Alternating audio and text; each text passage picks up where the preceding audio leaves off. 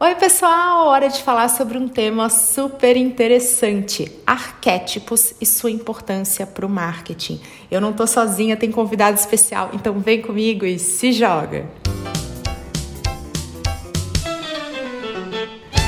Cristiane Tio, que prazer ter você por aqui para falar sobre esse tema que, olha, vou aprender junto com a nossa audiência. Muito bem-vinda!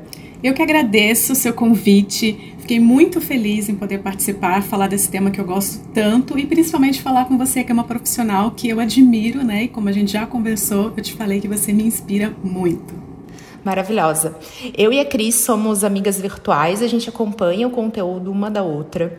E aí, gente, surgiu no meu box de perguntas um pouco de dúvida a respeito de arquétipos. É, acho que estava falando, se não me engano, até de jornada do herói, tinha coisa assim ali. E eu procurei por um material mais profundo. Claro que encontrei a Cris. Fiz essa menção e isso surgiu aquela coisa bem de amiga de, de Instagram, amiga de DM, da gente uhum. gravar esse podcast, esse episódio especial para falar a respeito dos arquétipos né? Mas, Cris, antes da gente falar sobre isso, é, sabendo que a gente já admira o trabalho uma da outra, isso é muito bom, eu queria que você falasse um pouquinho de você, pode falar o que você quer ser quando crescer, conta um pouquinho da tua história aqui pra gente. Bom, então, a minha formação é marketing, né? Então eu comecei a, a, trabalhar né, com essa parte de marketing digital na época que esse termo nem existia. Então, lá nos anos 90, acredito que você deve ter passado por isso também. E aí eu comecei como web designer. Eu trabalhava muito tempo assim é, produzindo toda a parte da internet, né, para em, em agências e também em empresas de área de turismo e tal. Só que aí é, quando chegou as, as redes sociais, né, quando elas chegaram, eu fiquei muito feliz com essa possibilidade de juntar o marketing com a tecnologia, né? Porque antes o, o a parte de internet ficava muito fora né, da, da parte de marketing. Eram dois mundos assim meio que separados. E aí, em 2009, eu comecei a trabalhar como autônoma. E nesse, nessa época eu trabalhava como agência, então eu prestava serviços de marketing digital, eu fazia sites, gerenciava redes, né, fazia campanhas de e-mail. E em 2016 foi quando eu decidi que o que eu queria fazer mesmo era ensinar e capacitar. E aí eu comecei a trabalhar com mentorias, consultorias, aí eu tenho os cursos, livros, né, treinamentos. Então, hoje em dia, o meu trabalho, ele é baseado, né, na consultoria e mentoria de branding e conteúdo, e aí passa é, por toda essa parte da personalidade de marcas e é onde entram os arquétipos, né? Porque os arquétipos, eles são justamente isso, o que trazem uma personalidade para as marcas, como se elas fossem pessoas pessoas. Isso é essencial para um trabalho de marketing muito bem feito. Cris, como eu estou muito. A, a, o meu trabalho de consultoria, mentoria, meus treinamentos, cursos, eles são muito voltados à estratégia de conteúdo. É muito comum que eu fale sobre isso. Uhum. E é normal que surjam dúvidas e questionamentos é, que ah, poxa, mas o que, que eu posso publicar? Eu não sei sobre o que eu posso falar, eu não consigo ter resultados. Geralmente isso está relacionado a essa desconexão ou eu não consigo gerar identificação com quem está me ouvindo, então as personas também estão relacionadas a esses arquétipos, ou eu não entendo, não tenho clareza sobre o meu jeito de ser, sobre a minha essência. Então, quando esse trabalho está bem feito, com certeza tem resultados até mesmo nessa parte de estratégia de conteúdo, ou até na redação de um e-mail, na forma da empresa se posicionar. Tudo isso acaba acontecendo com um trabalho ligado a arquétipos. É exatamente isso. É, o arquétipo ele dá essa clareza para a marca, né? Então assim, já entrando, né, para gente pra explicar, né, para explicar para o pessoal o que que é arquétipo, né?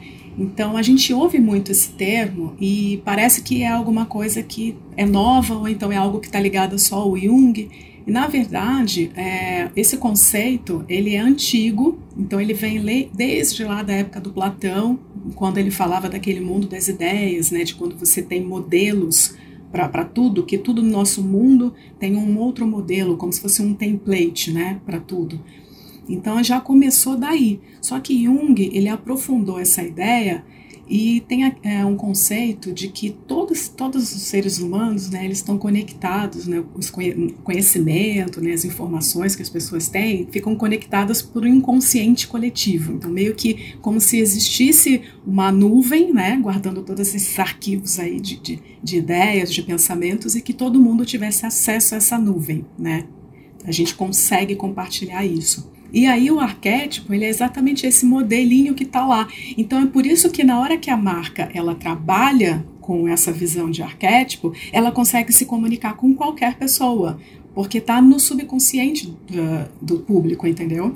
Nossa, isso é um modelo muito legal. Eu sou suspeita, sou fã de, de Jung e principalmente desses conceitos onde todos ficam conectados, essa nuvem aí de conhecimento inconsciente. Isso é uma pira.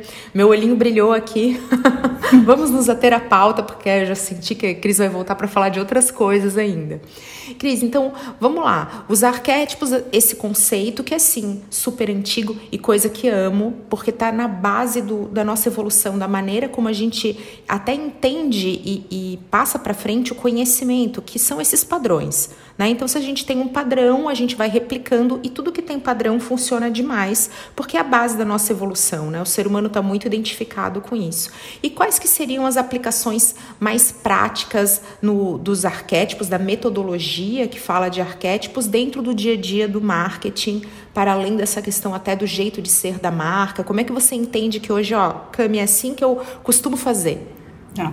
Então, assim, para explicar de uma forma é, exemplificar né, essa questão do arquétipo e a gente conseguir trazer para algo mais claro, é, por exemplo, um dos arquétipos é o arquétipo do governante. E aí, que, que seria isso no nosso mundo? A gente traz para algo que é muito conhecido, que todo mundo conhece, os mitos, né? Então, por exemplo, a gente tem lá na mitologia grega Zeus, a gente tem Odin na mitologia nórdica, são deuses, mas que os dois eles são esse arquétipo do governante. Então a gente entendeu já aqui o que, que significa essa forma, né? Então quer dizer, é um padrão que você pode pegar e replicar. E aí, ainda dentro dessa questão do governante, quando a gente está falando de marcas, a gente tem marcas que trabalham esse arquétipo, como por exemplo, Rolex, a IBM. Então, o que, que funciona no caso da marca? A marca começa, lógico, com ali a, toda a estratégia inicial, que, que é essência, valor. Isso tudo vai se conectar com um determinado arquétipo. E aí, esse arquétipo é o que vai conseguir traduzir em tudo que a marca faz ali de é, como, que, como que é a propaganda, o que você colocou também com relação ao conteúdo, como que a marca consegue ser criativa com o conteúdo que ela está produzindo, não ficar ali só dando dicas, só falando alguma coisa, mas conseguir ir além do que ela faz, é justamente baseado nessa questão do arquétipo. Então, é, a gente vê muito isso no cinema, na literatura, né, quando a gente lê ali lê um livro ou quando a gente vê um filme, tem ali esses arquétipos, personagens. Então, por exemplo, no Star Wars a gente tem o Luke, que é o herói, Darth Vader, que é o mágico, a gente tem o Obi-Wan, que ele é o sábio, que ele é aquele mentor que ajuda o herói. E aí, quando uma outra coisa bacana que tem até na, com relação a quando a gente faz o link do cinema e do branding, do marketing, é a gente lembrar daquele filme O Náufrago que o personagem ele é o herói. E a gente lembra que a marca que aparece muito no filme é a FedEx. E a marca FedEx trabalha o arquétipo do herói. Então, assim, eu não posso dar spoiler, né, falando sobre o final do filme, falando porque muita gente pode não ter assistido, mas assistir esse filme tendo essa visão desse personagem principal, né, que é o, o náufrago lá, tudo que ele passa e a questão do, do arquétipo do herói e a ligação do arquétipo da marca sendo o herói. Essa marca que é tão importante também na história do filme. Então a gente consegue fazer esse link né, de cinema e arquétipos em marcas. Gente, minha cabeça explodiu. Nunca imaginei isso. E eu já fico aqui pensando. Engraçado que alguns arquétipos já me chamam mais, assim, ah, então arquétipo criativo, você já fica, hum, beleza. Mas outros vão, vão deixando a gente mais na dúvida e provavelmente isso. É, vai mexer também aqui com a nossa audiência, né? Já pensando onde que se encaixa dentro desse, desse padrão e dessa jornada é, também. Porque como que faz para descobrir esse arquétipo, né? Que tem alguma técnica para isso, algum método? Como é que acaba funcionando? Sim, então no caso das marcas, né, o, a gente começa exatamente com a essência e valores das marcas. A gente vai estruturando por aí. Então começa exatamente em quem a marca é nessas informações que são tão importantes. A gente, na minha metodologia, eu trabalho com o círculo dourado do Simon Sinek. Então a gente começa com o porquê, passa pelo como e só aí a gente chega no o quê, né? Então a gente tendo com base esses três pilares da marca, a gente consegue identificar essa essência da marca e daí a gente chega no arquétipo. E, na verdade, assim, esses arquétipos, esses 12 arquétipos né, que a gente trabalha, que a gente muitas vezes até fala, ah, os arquétipos do Jung, na verdade, quem desenvolveu é, esses 12 arquétipos foi a Carol Pearson. Então, ela começou lá no livro The Hero Within, com seis arquétipos, aí depois no Awakening the Heroes Within, que aí ela pegou 12 arquétipos, e um livro que é o mais famoso, que todo mundo conhece, que é O Herói o Fora da Lei, que a Carol Pearson fez junto com a Margaret Mark. E por que eu estou falando isso? Porque a Carol Pearson, quando ela começou esse trabalho, ela criou uma espécie de, como se fosse um, um teste, daqueles testes tipo teste DISC, né, que você faz de personalidade, que você responde uma série de perguntas, e aí são aquelas perguntas que ela, ela tem uma, na verdade não perguntas, mas ela faz uma afirmação, e aí você tem que colocar ali se você concorda com aquilo totalmente ou se você discorda totalmente, né? Então tem aquele, como se fosse aquela régua, né, do quanto você se identifica com aquela afirmação e isso vai pontuando o quanto você tem. Isso a gente está falando quando ela desenvolveu que ela não fez inicialmente pensando em marcas. Ela começou com o desenvolvimento humano, né? Então a ideia dela era para desenvolvimento empresarial, então voltava para profissionais. E aí quando ela trouxe isso para para o marketing, para o branding, junto com a Margaret Mark, que essa sim é uma, é uma, profissional de marketing, aí que isso começou a ser ligado com o branding, né? Que elas identificaram que tinha essa conexão com a marca também. Então a gente tem como base esse questionário também que ela desenvolveu, que ajuda muito, que a gente quando é, tem alguma uma necessidade maior de investigar, quando a gente está fazendo uma mentoria com o cliente, a gente pode usar isso. E também tem uma, uma outra técnica, que são as cinco dimensões da personalidade da marca, que aí foi uma outra profissional de, de marketing que desenvolveu, que a gente também pode é, ligar com os arquétipos. Então, tudo a gente chega no arquétipo baseado em quem que é a marca, qual é a personalidade da marca. O arquétipo, ele serve exatamente para ele ser esse modelo que a marca sempre vai ter em mente. Então, é, como é que eu vou falar, como é que eu vou agir, como que vai ser um, a minha identidade, que tipo de fonte que eu uso, e ele serve como um guia para a marca. Então, assim, ele não é o que vai dar o norte, então não é aquela coisa assim, ah, eu quero ser esse arquétipo, então eu vou fazer tudo assim. Não, é o contrário, você é algo, e aí por você ser isso, você vai ser, você vai se comunicar utilizando aquele arquétipo.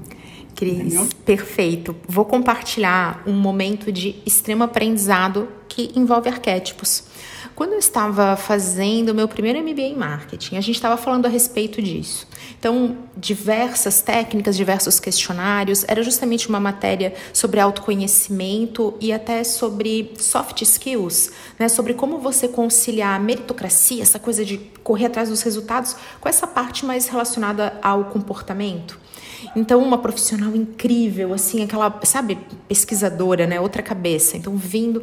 E no, prime no primeiro questionário, ele não estava tão preso a um método em si, mas ela trazia é, certas perguntas. E aí chegou a resposta da Camila, né? Então, todo mundo ali.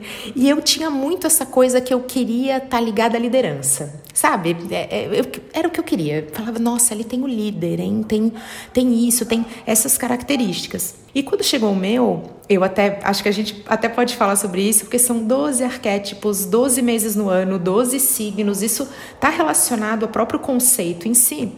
Eu, Libriana, que sou, tirei assim resultados mais ligados à conciliação, ao cuidado, né, a ser prestativo e justamente a ser mediador e não ter tanto aquela coisa da força da liderança, do que aponta, do que explora, né? E eu fiquei tão decepcionada.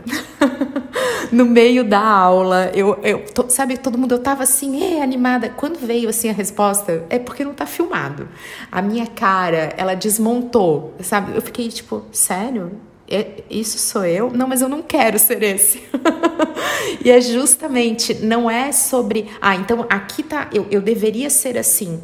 E para mim foi muito, foi muito legal a resposta que ela pôde me, me trazer. Ela disse: Nossa, o teu perfil é incrível, porque ele justamente ele é bom para isso, para aquilo. E ela conseguiu fazer com que naquele momento tão inicial da minha carreira eu parasse de enxergar esse ideal, que não tem nada a ver comigo, para trazer para uma aceitação. E eu que sou insegura em tratamento, já contei em diversos conteúdos por aí, isso me ajudou demais. Isso foi um modelo, um exemplo de como essa ferramenta foi ótima também para o meu autoconhecimento e como eu tenho uma marca pessoal hoje, o quanto isso está presente até agora nessa minha história. Então, uma excelente maneira da gente entender essa diferença entre o que eu sou, o que eu almejo, o que eu fico idealizando que eu deveria ser, né? até para a gente buscar a nossa verdadeira essência.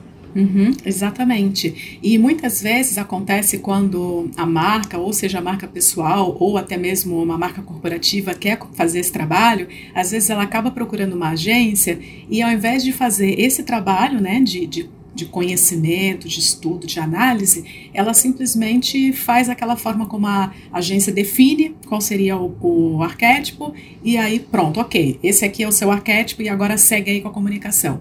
Então fica essa desconexão de quem a marca é e do que ela está ali se propondo, né? De como ela está se propondo a, a, se comunicar.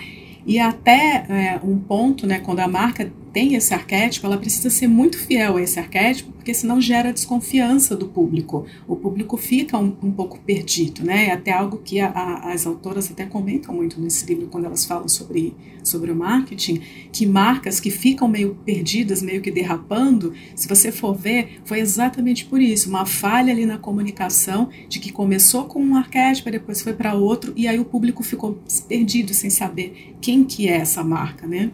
Perfeito. E justamente os testes são excelentes ferramentas, porque às vezes são informações, né, que diz que para a gente extrair do cliente, para a gente extrair aquela. É, é, é, complicado. E o teste ele funciona até como um quebra-gelo. Então imagina se essa professora precisasse de uma ferramenta ali de um autoconhecimento digamos, naquele, naquela situação superficial, pois a gente estava, assim como aqui, numa conversa, né, e não naquela coisa estudando o âmago de cada um. E aí o teste foi uma maneira de você acessar informações que, através de uma conversa, seriam muito mais difíceis e aí você consegue tocar né, no, nos pontos sensíveis. Então, até para inspirar quem está nos ouvindo, é, a gente, os testes eles são boas maneiras, os questionários eles ajudam bastante a gente a extrair informação quando não está tão claro assim o que a gente vai é, encontrar. Ainda falando desses métodos, dessas técnicas, a gente estava aqui falando sobre diferentes linhas de pensamento, mas todas elas vêm do Jung, todas elas pegam esse conceito é, de Platão ou tem diferentes visões. Como é que você acaba fazendo isso na prática? Então, no meu caso, eu trabalho seguindo os arquétipos que a Carol Pearson definiu, né, que é baseado no estudo da psicologia junguiana, por isso que a gente usa muito ah, arquétipos do Jung, né, porque é, até mesmo o Joseph Campbell, ele também foi muito influenciado né, pelo Jung. Joseph Campbell, lá do O Herói de Mil Faces, que fala da jornada do herói. Então, como o Jung ele foi uma pessoa que influenciou muito para isso tudo que a gente trabalha, a gente fala arquétipos do Jung, mas na verdade quem desenvolveu foi a Carol Pearson. Mas como você mesmo colocou aqui, quando a gente pensa nos 12 signos do zodíaco, eles também são uma forma de arquétipo, né? Porque arquétipo, ele é tudo aquilo que é um modelo que vai determinar motivações humanas. Então, até vale colocar um parênteses aqui, que muitas vezes as pessoas confundem arquétipos e símbolos. Então, por exemplo, a como arquétipo é uma palavra meio que fica na moda, o pessoal chama tudo de arquétipo. Então eu já vi pessoal falando, ah, arquétipo do bolo, arquétipo do violão. Só que esses objetos, eles são símbolos. É mais ou menos como uma ferramenta para o arquétipo chegar no objetivo dele. Então a gente pode pensar numa espada para o herói, nas cartas de baralho para o mágico. Então, quando a gente pensa ali, quando a gente vê um personagem jogando as cartas de baralho, a gente já associa com essa coisa do mágico, né? Com a, essa coisa do sonho e tal, da ilusão. E quando a gente vê uma espada, a gente imagina um guerreiro, um herói. Mas esses objetos em si, eles são apenas os símbolos, né? Então, é, a primeira coisa é saber essa diferença do que é símbolo, o que é arquétipo. E aí, quando a gente vai trabalhar com arquétipo, a gente tem que seguir aquele, aquela tipologia, né? Então, por exemplo, ah, vou seguir essa tipologia aqui dos 12 arquétipos da Carol Pearson.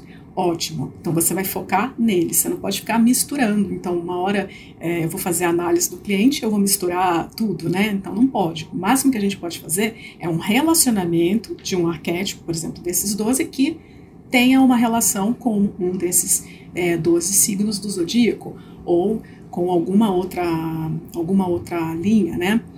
Por exemplo, os arquétipos que a gente tem no tarô, né? Então ali os arcanos do tarô, eles também são arquétipos, porque eles são modelos, né? Eles têm ali modelos de motivações humanas, então que eles determinam como que aquele ser ali, aquele personagem vai se comportar, o que, que é importante para ele, o que, que ele está buscando.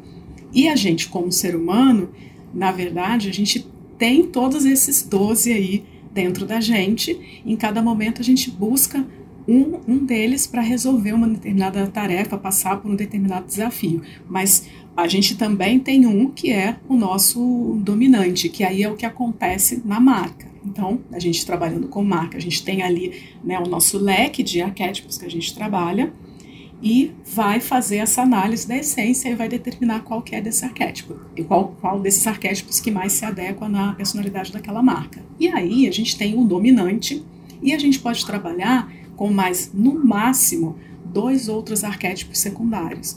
Então, mais ou menos, a gente teria aí o dominante com 70 e aí 20 e 10, por exemplo, é, por cento pra, para esses outros. Então, a gente tem o dominante e os outros secundários. Mas quem vai a todo o norte da marca é esse dominante. Entendeu? Isso é uma dúvida muito comum. Meu Deus, eu posso ser mais do que um arquétipo, a minha marca pode ter mais do que um. Então, existe uma dominância e tem outros ali que vão também complementando esse comportamento, mas é possível se utilizar de outros arquétipos conforme o momento, como se essa dominância também fosse variável. E isso acaba acontecendo, essas ondas. Sim. Então, a, a, gente pensando na marca, a marca tem aquele que é o dominante, que é o que vai dar todo o norte da comunicação, para que a gente consiga essa, essa constância né, no relacionamento com o público. Então, o público ele tem que sentir essa segurança de que aquela marca está sempre se comunicando da mesma maneira. Então, tem aquele dominante. E eu chamo meio que de um temperinho que você pode colocar desses outros arquétipos para ampliar aquele jeito daquela marca, né? Então, por exemplo, pode ser uma marca que ela seja inocente, ela tem o arquétipo do inocente, mas ela puxou algo do cuidador para ampliar o valor que ela está entregando no mercado. E isso daí eu estou falando da Dove, porque a Dove, quando ela entrou no mercado, ela já tinha um concorrente que era o inocente. Então, para que ela conseguisse se diferenciar no mercado, né, se diferenciar do líder, ela entrou como um inocente, mas como cuidador. E aí que a gente, como que a gente sabe isso? Porque ela sempre enfatizou muito a questão do hidratante, dela ter um hidratante, então ter um cuidado, que é o do cuidador. Então aí é que a gente consegue é, ter essa, dar esse tempero na marca para ela conseguir se diferenciar da, das outras no mercado. Então, quer dizer, uma outra dúvida também muito comum é essa. Então, se eu sou desse segmento, eu preciso ser esse arquétipo? Não você pode ter um, você pode ser do mesmo segmento e ter arquétipos diferentes. Gente, isso é maravilhoso. E lembrando que ficar trocando assim do tipo com essa coisa de, ai, eu a marca será assim. Isso que você comentou, né, de certas comunicações atravessadas, de não, o ideal é tal coisa, sem olhar para dentro, já que isso é de dentro para fora. Fica Por isso que essa metodologia é incrível, porque ela é de dentro para fora e é sempre assim, gente, que temos que fazer. Quando a coisa é só o parecer sem pensar pensar no ser, o marketing fica muito capenga e ele não é sustentável. Então, essas trocas muito radicais, elas também provocam a dissonância cognitiva do, do, da persona, do cliente, né? O mercado fica assim, ué. Esse abalo de confiança é o que acontece quando isso não está claro, Cris? Ou quais são os outros... O que, que pode dar errado quando isso não está firme? É, o que acontece é exatamente esse sentimento do cliente de Porque a, o cliente ele vai ter aquele relacionamento com aquela marca, e então quando a gente tem o arquétipo da própria marca, a gente também mapeia o arquétipo de quem é o cliente, né?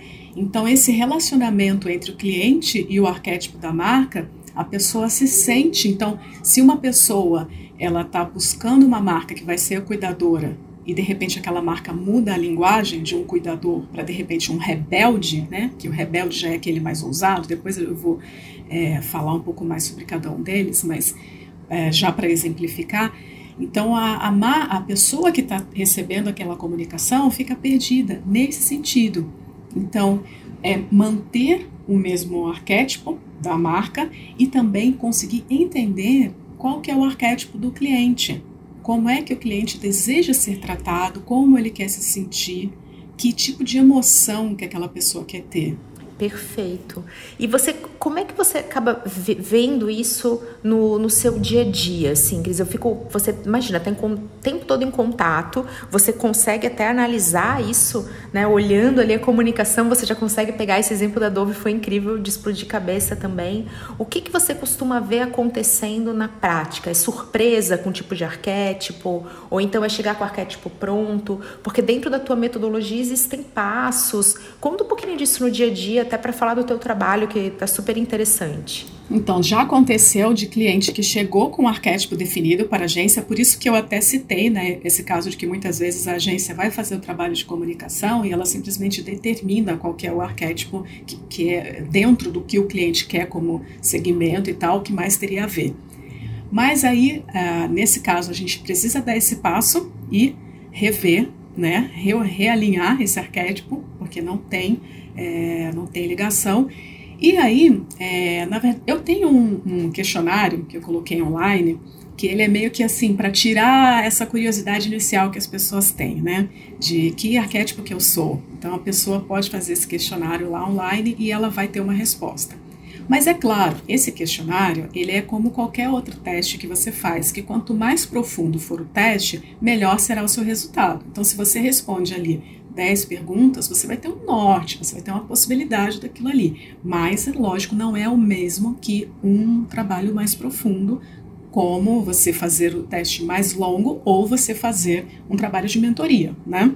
Então, simplesmente responder ali por uma questão de, de curiosidade, você pode já ter um norte. E o que eu percebo muito é, existe essa confusão da, da pessoa por ela achar que ela precisa ser algo, então ela ela quer muito desenvolver aquela característica, ela quer muito, isso eu estou falando mais na, na questão da marca pessoal, né? Ela acaba imaginando que ela precisa muito ser algo e que está indo totalmente contra a verdadeira essência dela e que seria excelente se ela seguisse a essência. Então, assim, como eu fico analisando muito e olhando o, as redes sociais, como é que a pessoa se comunica e tal, e eu começo a a pesquisar isso, como que essa pessoa está se, se comunicando, e depois eu até questiono, né? Eu faço um teste com ela, ou ela responde alguma das brincadeiras que eu faço lá no, nos stories do Instagram, perguntando, né, qual é a motivação da sua marca, qual é o seu arquétipo. Então, algumas pessoas acham que já tem isso definido, acham que tem essa resposta, mas assim, porque a gente caiu naquilo que a gente falou. Ela quer ser aquele arquétipo, mas ela não é aquele arquétipo. Então, muitas uma, uma coisa que é que acontece é imaginar que um arquétipo ele pode ser negativo. Então, por exemplo, um rebelde não significa que ele é uma coisa negativa, né? O arquétipo ele não é nem bom nem ruim, ele apenas é um conjunto de características. Agora, como que você vai expressar aquilo é que pode ser bom ou ruim, né? Como que você coloca em prática a tua motivação que vai determinar se está sendo bom ou ruim. E da mesma maneira que quando a gente fala assim, ah, o arquétipo do inocente, às vezes a pessoa fala, ah, mas eu não quero ser inocente, né? Mas o inocente, a gente tem McDonald's, Coca-Cola, são marcas maravilhosas, e o arquétipo é o inocente. Que é da felicidade, né? Inocente está ligado a isso, não é? Felicidade? Exatamente. É felicidade e segurança. São essas duas, é, as duas coisas mais importantes para o inocente. E, na verdade, são marcas extremamente fortes e aí a gente tem até uma brincadeira que a gente vê muito né, nos anúncios, que os concorrentes, eles são do comediante, né? Então a gente tem a Pepsi, que é comediante, e a gente tem o Burger King, que também é, além dele ter o governante, lógico, Burger King, a gente tem também o comediante. A gente vê pelas propagandas, pela maneira que fala, é sempre com essa linguagem do comediante. Então, por isso que a gente vê muitos anúncios em que o Burger King brinca com o McDonald's, ridicularizando o McDonald's, e a gente vê a Pepsi ridicularizando a Coca-Cola. Por causa disso, porque ela é o comediante e o outro é inocente. Mas isso de maneira nenhuma agride a marca em si, o valor da marca, né? Então, muito pelo contrário. Quando a Coca-Cola imaginou que ela deveria ser mais como a Pepsi, ela recebeu exatamente o contrário do público. Todo mundo dizendo para ela: não, a gente quer você, a gente não quer a Pepsi, a gente quer Coca-Cola. Então, é, você ser só o título do arquétipo em si não quer dizer que é bom, ruim, mais forte, mais poderoso. Isso não tem nada a ver é a maneira como você comunica que você vai se conectar com as pessoas certas, as pessoas que vão te amar. Ai, gente, é, tá vendo? Mãe tem sempre razão. Você não é todo mundo. Né? Então, é, é total isso. Gente, minha história que eu contei para vocês, quando eu descobri que eu não era o herói, eu fiquei com uma cara do tipo, gente, mas como assim? e nada a ver. E, Cris, você, você falou umas coisas, volta, volta, que eu quero muito. Deixei aqui anotado para não perder o, o fio na meada, nem te atropelar, né? Porque a pessoa se empolga aqui falando. Me conta como que a gente acessa esse teu teste mais simples, porque tá todo mundo curioso. Isso tá no teu site? Dá aí o, o, o linkzinho, ou se, ou se a gente procura no teu Insta. Tem, não, tem, é um link meio que escondido, assim, porque eu só compartilho ou com o pessoal da, da minha comunidade lá no Telegram, ou então diretamente com uma pessoa ou outra de tempos em tempos, porque justamente como é, a, é uma coisa muito da curiosidade da pessoa querer fazer esse teste rápido. É normal, né, do ser humano. Ah, eu quero fazer o teste, eu quero saber, eu já quero ter um norte. Mas ele não é uma resposta decisiva. Ele vai te dar um norte. Mas o ideal mesmo é que você faça um trabalho maior. Então, por isso que eu nem divulgo tanto, que é para não causar essa sensação de que é algo tão simples, né? Porque, pelo que a gente está falando aqui, a gente está vendo que é um trabalho de auto uh, autoconhecimento, é um trabalho de reflexão. Então não é algo tão simples, né? Mesmo essas consultoras que desenvolveram uh, o livro, que é tão conhecido, né?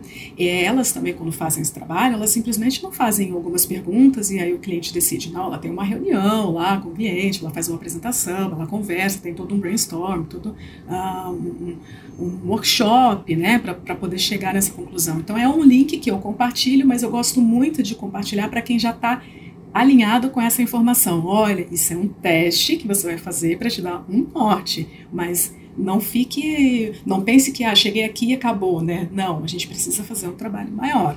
E aí eu te passo esse link para você poder passar para o pessoal, porque quem for fazer ouvindo o podcast já tem esse conhecimento de que é um norte e não é decisivo, é apenas um questionário. Como a gente sabe, a gente pode fazer um teste de personalidade ali online e tal, esses testes que a gente faz gratuitos rapidamente, mas nunca vai ser uma resposta tão profunda como quando você faz ali o, o teste real, com, como o DISC, por exemplo. Você pode fazer um teste DISC é, online rapidamente, mas quando você faz o teste em si, que vai, outra pessoa vai te analisar, enfim, ele é muito mais profundo, ele te dá um, uma resposta muito maior, né?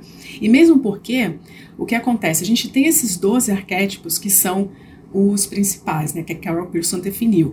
Só que a gente tem outros autores que fizeram mais estudos e expandiram. Então a gente tem, por exemplo, a Margaret Hatton, que ela fez no livro Archetypes in Branding, que para cada um desses 12, ela colocou mais quatro familiares, quatro parentes, parentes. Então são como nuances daquele arquétipo. Entendeu? Então é, é um, um assunto realmente bastante profundo. Com certeza, isso tem toda uma metodologia e isso é até um, um ponto de responsabilidade.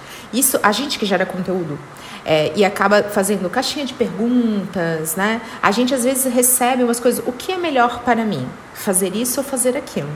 E eu sempre comento, gente, de grande responsabilidade, quando eu tô aqui falando, né, fica parecendo assim, é uma responsabilidade imensa que eu faça sugestões, eu posso é, te levar a uma decisão de uma forma muito é, isso é real. Eu posso influenciar a decisão dessa pessoa. E eu não posso fazer isso de forma irresponsável. Então eu não tenho como responder a tua pergunta sem ter dados, sem ter informações, sem fazer uma análise. Isso acontece muito quando a pessoa fala assim: analisa o meu Instagram. Então, poxa, depende. Para analisar teu Instagram, eu, que, eu consigo fazer análises mais superficiais, mas para entender se ele está eficaz, eu tenho que olhar para dentro da tua empresa. E eu não tenho, eu só estou olhando o de fora.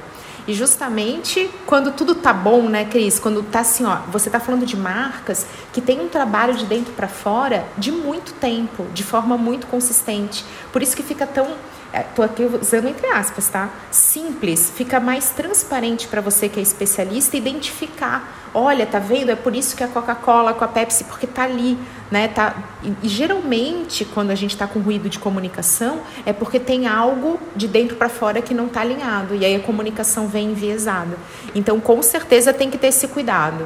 Sim, e também, principalmente, que quando a gente faz esses testes, assim, simplesmente respondendo algumas perguntas, muitas vezes a gente é, é era o que estava naquele momento e daí para frente você pode mudar, né? Como pessoa, né? Como marca, a gente já tem um trabalho mais é, consistente, né? Mas como, como pessoa, às vezes você pode ter feito um teste numa hora que você estava de mal com a vida, sei lá, e aí você acaba indo por um caminho que na real você não é aquela pessoa, né? Você é, é, é um pouco diferente. Cris, essa é a parte que a gente pode falar dos testes. Porque vamos lá, isso tem até a ver com a tua metodologia. Eu acho que a gente podia fazer o convite para pelo menos acessar teu Instagram e acessar o teu grupo do Telegram, que parece ter um, um conteúdo ainda mais profundo para consumir teu conhecimento que é estruturado numa metodologia tão consistente. Olha só, aí a gente já começa a entrar no porquê que é importante uma análise, uma metodologia, um correto diagnóstico, já que o teste, caso ele seja muito raso, ele pode levar a esse tipo de análise enviesada. Né? Então, ah, eu estava desse jeito, eu vi desse jeito, ou então se só uma pessoa da empresa responder, isso acontece na tua metodologia, você acaba tendo que, poxa, se eu vou olhar o jeito de ser de uma marca, quem é que responde esses testes? Uma pessoa, muitas pessoas? Como é que funciona na prática? Então, exatamente. Esse teste, ele só funciona como essa forma de matar a curiosidade de quem não está fazendo a mentoria comigo. Então, o pessoal que está lá no Telegram e tal, com, compartilhe com alguém, mas não, não na mentoria eu não trabalho com esse questionário. Na mentoria eu trabalho com a estruturação de essência de marca, valores, e aí é todo um trabalho de proposta de valor. A gente faz toda a estratégia de branding antes da gente conseguir chegar e falar, olha, dentro de tudo que a gente analisou aqui, esse aqui é o seu arquétipo dominante e esses aqui são seus arquétipos secundários. Mas é uma coisa que vem do cliente, ele cai a ficha, entendeu? Dentro de tudo que a gente conversa da, da essência, dos valores, tudo isso, cai a ficha do cliente, olha, eu me vejo como esse arquétipo aqui.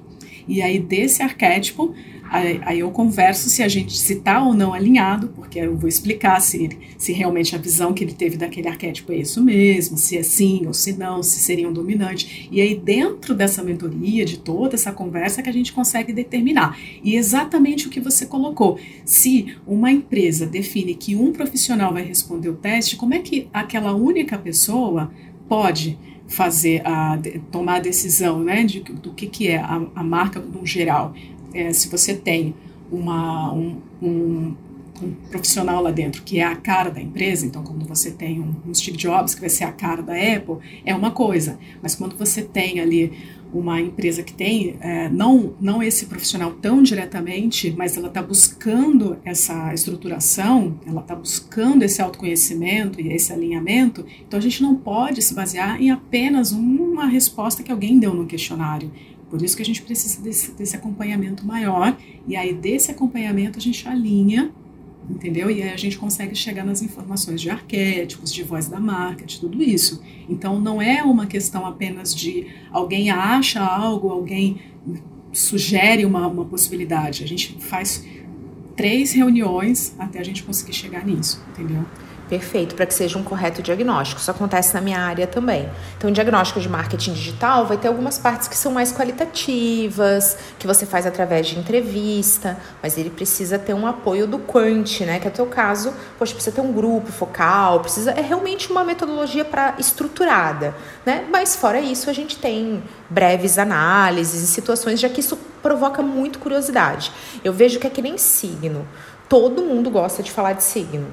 Então, é, é, isso aparece também nas minhas caixinhas. Qual o seu signo? Qual o seu ascendente? Olha os arquétipos aí, porque eles, eles geram essa identificação. A gente se identifica muito falando, ah, tá vendo? A Camila é assim. Que eu quero, Cris, te convidar a falar sobre cada um desses arquétipos, depois fazer o desafio de você falar dos arquétipos da Camila. Eu tô super curiosa também disso. Vou te lançar esse para você é, fazer tipo uma análise Dove, assim, adoraria te ouvir. Mas vamos falar, Cris, um pouquinho de, afinal, quais são esses 12 arquétipos? É, como que a gente consegue saber pelo menos um pouquinho é, deles, já que são muitos? Então, a, a, gente tem algumas frases que conseguem meio que resumir bem né, a, a, essência de cada um desses arquétipos. Então, a gente tem, por exemplo, o inocente, que a gente já falou sobre ele. A frase seria: somos jovens e livres. Né? Então, a gente vê na comunicação da Coca-Cola que é sempre essa coisa da, da família reunida, todos unidos, e todo mundo, né, independente de raça, independente de qualquer coisa, todas as pessoas estão juntas e, e a ideia de compartilhar. E aí você vê como que está sempre alinhado é, tagline, slogan, a musiquinha, os, o, o, o, urso polar, né, o Papai Noel entregando os presentes. Então tudo está muito conectado ali com essa ideia de, de todo mundo ser muito feliz, né? de, de você trazer segurança, né? Então, somos jovens e felizes, né? E o mundo é um lugar seguro, o mundo pode ser um lugar seguro, né? Aí a gente tem a pessoa comum, que é aquele sentimento de que todos os homens e as mulheres são iguais. É quando a pessoa ela tem aquele sentimento que ela quer se sentir parte de alguma coisa, mas assim que até a gente eu tô tipo, falando esses arquétipos até seguindo o que a Carol Pearson coloca como uma jornada para esses arquétipos. Então ela, ela detalha esses arquétipos como se eles fossem a própria jornada do herói. Então é aquele inocente, é aquele que sente é aquele mundo que o mundo é ok, o mundo é lugar seguro, e aí ele tem a primeira dúvida de que ele precisa fazer algo, ele precisa seguir na jornada dele. Então é o otimismo do inocente que faz essa coisa de vou seguir na minha jornada, vou começar a minha jornada. E aí a pessoa comum que vem com essa coisa de eu preciso fazer parte de algo, eu preciso ter um, um, Eu, eu, mesmo tendo aqui o meu jeito tão simples, né, tão comum, eu preciso fazer parte de algo. Aí a gente tem a Havaianas e a Ering, né? Então você vê que na uma forma muito legal de deixar isso claro, que na Havaiana sempre o comercial tem uma celebridade e tem uma pessoa comum. Tem um cara lá que é... Ai, que demais! Então ela sempre coloca isso, que é assim, é, mesmo você sendo uma pessoa comum e você não sendo aquela celebridade, você também usa Havaiana, você também faz parte de alguma coisa, né? Então essa é a forma como as marcas vão colocando. Aí o herói, que tem aquela frase de onde há vontade há um caminho. A gente tem a Nike, que é o maior exemplo né, de herói, e a FedEx, que para quem quiser entender mais ainda essa, essa questão do herói, tem o filme do Náufrago, que ele deixa muito claro qual que é a missão do herói. E a gente chega com o cuidador, que é a, a ideia de você amar né, o próximo, né, de você cuidar do outro.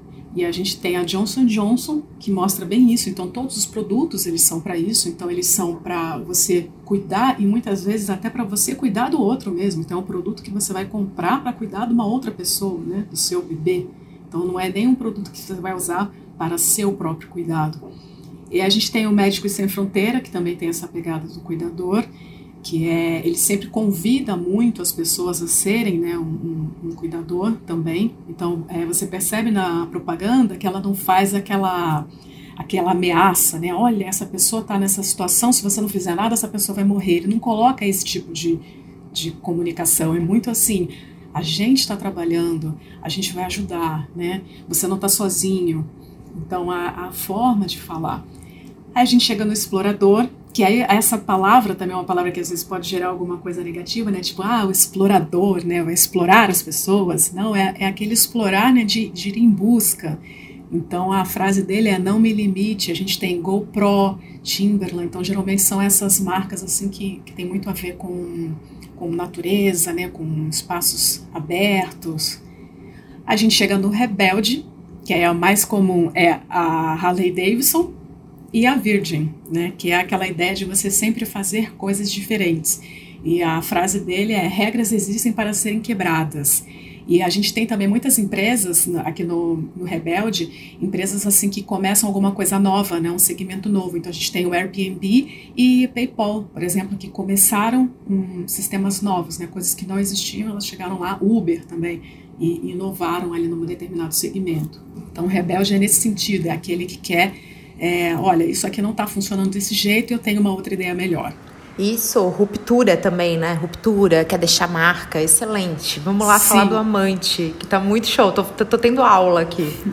O amante, é, a frase dele é você é único, né? É aquela coisa de seduzir, de fazer a, é, seduzir o outro e o outro também se sentir seduzido, se sentir amado, se sentir interessante. E a gente vê muitas marcas é, que trabalham o arquétipo do amante são aquelas que mexem com sentidos, né? Então, sabores como Magnum, Häagen-Dazs, sorvetes, ou então chocolates também, e perfumes, né? Então, você vê aquelas propagandas de perfume, é, os perfumes femininos, né? Muitas seguem pelo amante, e aí você percebe que muitas vezes é uma narrativa que não tem muita racional, assim, não é uma coisa muito racional a narrativa, né? Ela mexe mais com os nossos sentidos, ela faz você meio que dar uma viajada naquela história da, do comercial por isso, porque a ideia é mexer com sentidos, o amante faz isso. E aí o criador, que a frase dele é o que você pode imaginar pode ser realizado. Que a gente tem a Pixar e a Lego. A Lego é o maior exemplo né, do criador, porque na verdade ela vende ali um monte de pecinha e você tem que criar o seu próprio brinquedo, né? Você não está comprando brinquedo, você vai comprar as pecinhas e vai fazer o brinquedo. Então esse é o, é o criador. O governante é o grande líder. Então a frase dele é o poder não é tudo, ele é a única coisa. Então a gente tem Rolex, IBM, então são marcas que querem se posicionar como a número um naquilo ali que elas fazem e também marcas que querem que um cliente se sinta assim, como alguém extremamente especial. E a gente tem o mágico, que ele fala, a frase dele é eu faço as coisas acontecerem. E o melhor exemplo do mágico é a Mastercard, com aquele comercial que ela faz lá de tem coisas que o dinheiro compra, que o dinheiro não compra e para todas as outras tem Mastercard. Então é aquela coisa do, da magia, né, de você ter a magia do momento e a, a, o mágico também tem essa comunicação muito de eu sei que você entende que a vida é mais que isso. E é o que a Mastercard faz. Então ela não vende só assim, olha, você tem dinheiro para comprar o que você quiser. Não, eu sei que você tem, mas isso não é o mais importante para você. Né? Tem outras coisas que são mais importantes. Então o mágico ele tem muito essa pegada também. O sábio, a frase dele é a verdade o libertará que a ideia dele é estudar, é aprender, é entender o mundo. Então a gente tem o Quora, aquela rede social que o pessoal vai lá, faz perguntas, sempre tem alguém que vai poder te ajudar, que vai poder responder aquela tua pergunta, e o Discovery Channel, que tem é, sempre essa linha né, de canais com essa ideia né, de ensinar algo. E por fim, o comediante, que a frase dele é só se vive uma vez, a ideia dele é se divertir. Então a gente tem o, o Burger King como exemplo, tem a Pepsi, tem a Fanta, então você vê nos comerciais, você lembra da, do comercial da Fanta que tinha aquele tiozinho da Fanta, né? Que era essa a ideia, era fazer piada, fazer brincadeira. Então a, o comediante é assim, ele tem a ideia de fazer a, a, a brincadeira com a situação. Só que, como eu te falei, dentro desses 12, a gente tem mais quatro em cada um desses 12, entendeu? Então, por exemplo, a gente tem o herói. O herói, ele pode ser um guerreiro, ele pode ser um atleta, ele pode ser, por exemplo, alguém que se comporta como um bombeiro, né? Um bombeiro, ele é um herói. Então a gente tem essas nuances dentro daquele arquétipo. Então, é, a, a, comunicação de alguém que está se colocando como um herói guerreiro é diferente da comunicação de alguém que está se colocando como um herói atleta, né? Então, apesar da gente ter a base da motivação, ela vai se segmentar em nuances. E é claro, a gente quando trabalha com arquétipo, a gente também consegue alinhar com, a, com aquela ideia de Maslow, né, de que existem aquelas necessidades. Então, por mais que eles tenham as motivações, dentro de cada um desses arquétipos aí, ele pode estar trabalhando uma necessidade de segurança, ou uma necessidade de autoconhecimento, de uma necessidade de autorrealização. Então, por mais que eles tenham a motivação, eles também têm níveis que eles vão evoluir. Gente, isso não é maravilhoso. Isso não estava tão claro para mim. Você falou ali, mas eu imaginei que era assim um passo antes e não depois. Então, em cada um desses 12 arquétipos, a gente vai ter quatro nuances, Cris. É mais ou menos isso? Isso é. Dentro desse estudo da, da Margaret Herton é assim. A gente dentro deles, ela conseguiu separar outros familiares, né? Então ela tem lá todos os 48 arquétipos, só que ela determina ah, meio que os parentes, né, os familiares, né, ela usa esse termo, os familiares desses arquétipos. Então são formas como eles vão se eles vão se apresentando. Mas independente disso, independente de ter essa nuance, a gente tem também a questão dos níveis de desenvolvimento. E aí é legal também porque quando você estuda o arquétipo, você entende também que ele tem a motivação, mas ele tem também uma sombra, então ele pode se tornar tanto uma determinada coisa que ele acaba sendo negativo, então a marca também precisa tomar esse cuidado.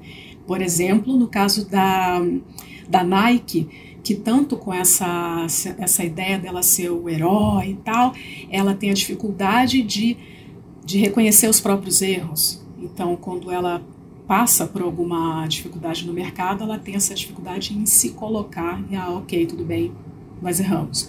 Então, a marca ela também precisa ter esse contato é, forte para que ela não seja é, vencida pela sombra que aquele arquétipo tem. Que nem eu falei, né? nenhum arquétipo é bom ou ruim, ele sempre vai ter uma motivação fixa, mas que, dependendo da maneira como ele se coloca, ele pode trazer algo bom ou algo ruim. Como no caso do filme, a gente tem Darth Vader, que ele é o vilão da história e ele é o mágico, né? Então, o mágico ele pode ser algo muito bom, como a Mary Poppins, mas ele pode ser algo muito ruim, como Darth Vader. Nossa, perfeito que foi o que essa minha professora conseguiu mostrar ali para mim, eu, né, no início, super idealizada numa situação. Ela falou: "Não, mas calma".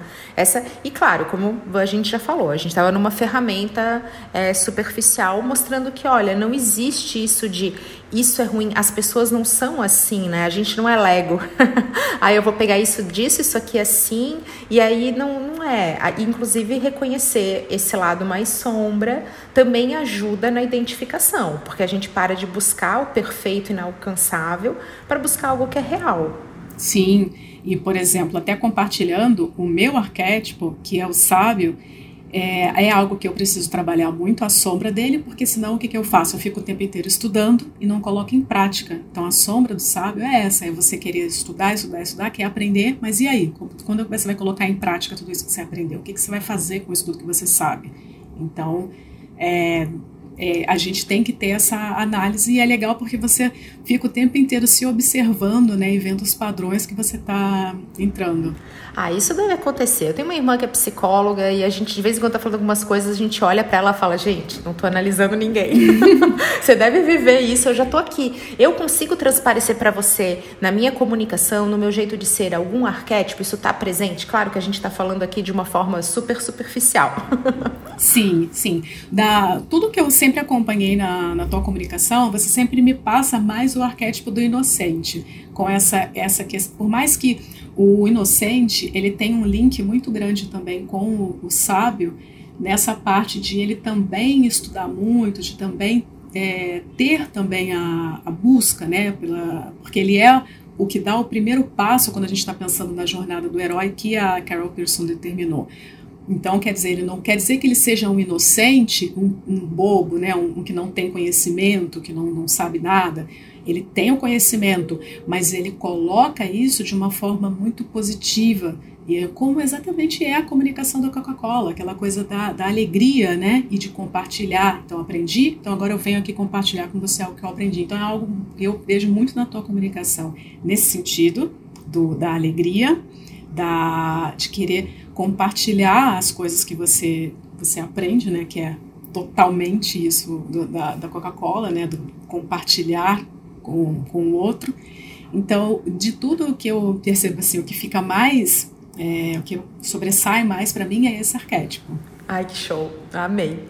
Porque justamente adoro essa leveza e acredito que, olha só, a gente está aqui com arquétipos da felicidade do conhecimento, né, ligados a isso, é, é, como é importante a gente também saber transmitir e eu gosto muito desse traço de até me falar nesse dia uma, uma, uma, característica marcante, eu falei do, do bom humor. Eu gosto de nos momentos assim mais tensos lembrar, não, então vamos rir disso e de ter história para contar, tá? E eu, eu, compartilhar também. Amei, estou muito bem acompanhada pela Coca-Cola, hein? Olha aí.